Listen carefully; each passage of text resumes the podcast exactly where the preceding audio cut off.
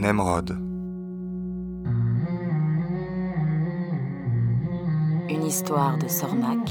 Racontée par Clément Sanso. Épisode 10 Traquenard.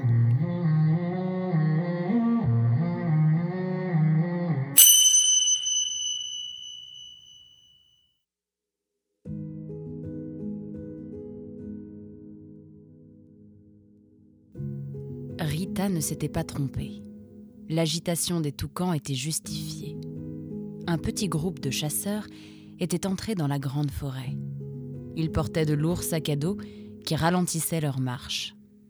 Ce n'étaient pas des oranges ordinaires. Il s'agissait d'une petite escouade d'une demi-douzaine de renards bien entraînés et habitués aux longues marches en forêt. Ce type de raid était relativement récent et totalement confidentiel.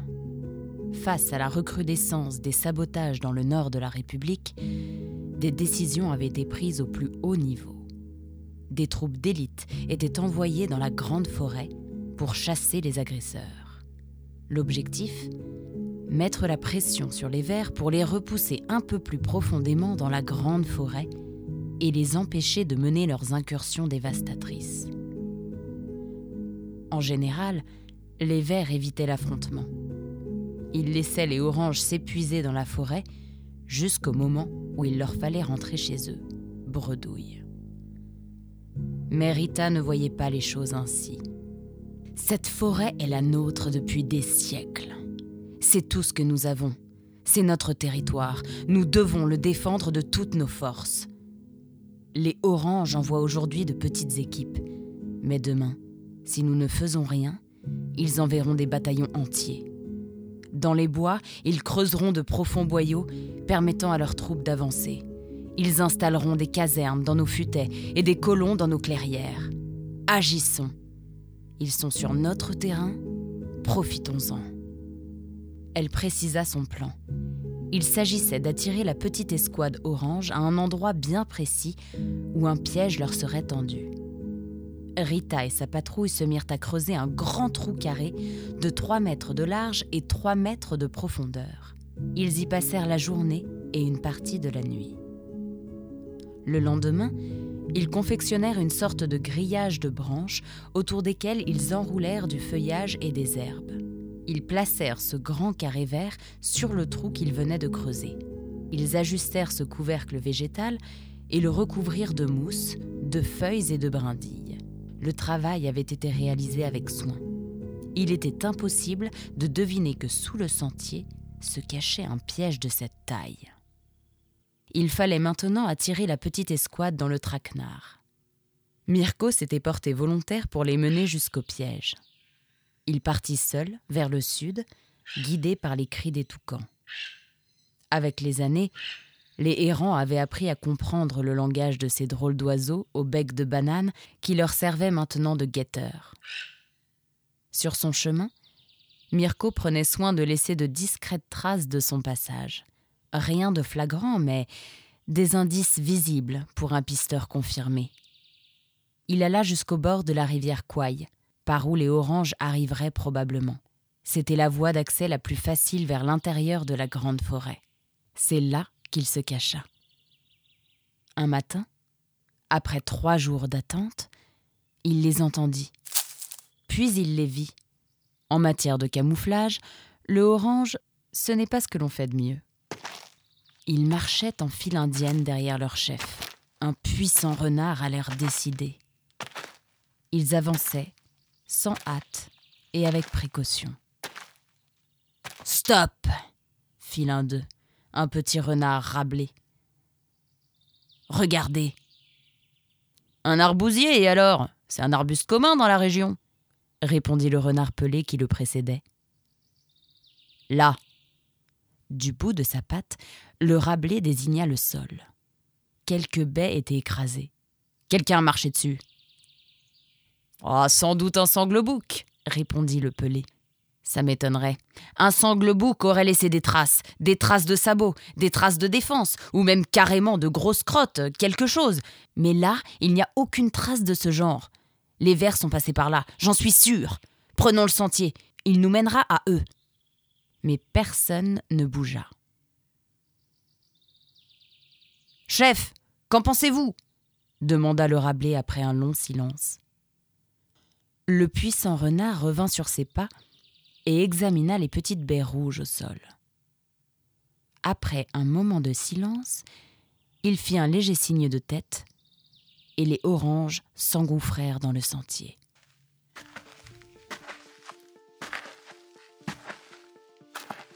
Sans un bruit et à bonne distance, Mirko les suivit.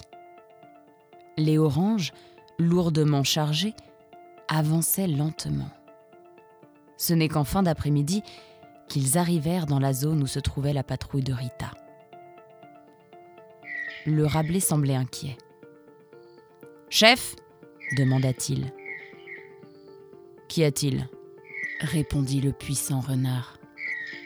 Je ne sais pas, euh, j'ai une drôle d'impression. C'est le cri des toucans Sûrement un peu, mais il y a autre chose. Quoi donc? Tout a l'air en ordre. C'est étrange. C'est comme si quelqu'un avait rangé la forêt.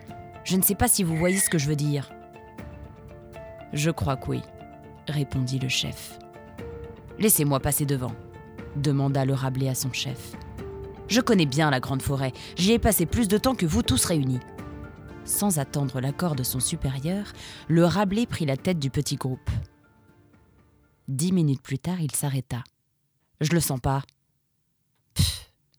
Soupira le pelé à quelques mètres de là.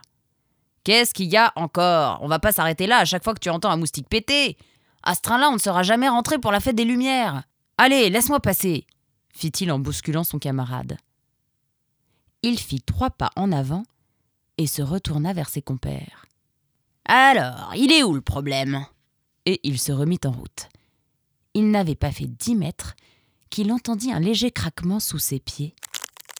Il voulut sauter sur le côté, mais cela ne fit qu'appuyer encore un peu plus sur le couvercle de branchage qui céda d'un seul coup. Et le pelé disparut sous les branches. Un traquenard C'est un traquenard hurla le puissant renard. Aux armes Trois secondes plus tard, les verts fondaient sur les oranges. Le Rabelais, qui était d'une rapidité surprenante, avait eu le temps de dégainer son tromblon. Il tira dans le tas. Nemrod prit une balle dans la cuisse. Il rampa au sol, couvert par Léonie, qui se tenait à ses côtés, l'arc bandé, prête à transpercer de ses flèches celui qui approcherait de son camarade. Rita, armé de ses deux poignards, semblait danser au milieu de la mêlée. Mirko, le sourire aux lèvres, sautait comme un diable, et Edmond faisait de grands moulinets avec son bâton de combat. Virgile avait réussi à désarmer le Rabelais de son tromblon. Les deux renards se battaient maintenant en corps à corps. Yannick semblait désemparé. Il criait très fort et courait dans tous les sens en brandissant son gourdin. Mirko était maintenant en difficulté. Le puissant renard qui commandait l'escouade orange lui avait saisi la gorge et le soulevait par la force d'un seul bras. Mirko se débattait, mais il était clair qu'il n'était pas capable de résister à un tel athlète. Nemrod, toujours au sol, s'empara de la sarbacane qui pendait à la ceinture de Léonie. Il y introduisit en tremblant une fléchette violette et tira en direction du puissant renard. La fléchette se figea entre ses deux omoplates. Nemrod n'aurait pas pu mieux faire. Mais il fallut attendre de très longues secondes pour que cette force de la nature lâchât Mirko. Il tituba encore sur quelques mètres avant de s'effondrer. Lorsqu'ils virent leur chef hors de combat, les oranges reculèrent. Le Rabelais tenait Edmond contre lui, un couteau sous la gorge. Plus personne ne bouge, ou ça sera la dernière histoire de votre conteur. Comment savait-il cela? se demanda Nemrod, toujours au sol. Rita fit un signe et les vers reculèrent. On le garde avec nous. Vous nous laissez rentrer et tout ira bien pour tout le monde. On ne lui fera pas de mal si vous vous tenez tranquille. Dès que nous serons sortis de la grande forêt, il sera libre, c'est clair? Comment te faire confiance, Sylvestre? Qui a trahi? Trahira, répondit Rita. On ne va pas commencer à philosopher. Ce n'est ni le moment ni l'endroit et il appuya plus fort sur la lame. Edmond grimaça. Stop Ok, ok, fit Rita. Bah voilà, t'es devenu raisonnable, on dirait. L'âge n'a pas que des mauvais côtés, fit le Rabelais sarcastique. Tant qu'Edmond ne sera pas rentré, ton pote le pelé restera dans ce trou, dit Rita en le fusillant du regard. Pareil pour ton chef, s'il s'en tire. Soit, répondit Sylvestre, indifférent. Et les oranges s'enfoncèrent dans la forêt, emportant avec eux Edmond et ses deux mille ans d'histoire. Lorsque les oranges furent partis, Mirko s'approcha du corps inerte du chef orange. Il s'était effondré face contre terre. Mirko le retourna. Il avait encore les yeux ouverts, des yeux d'un gris intense, un regard d'acier que Mirko avait déjà vu.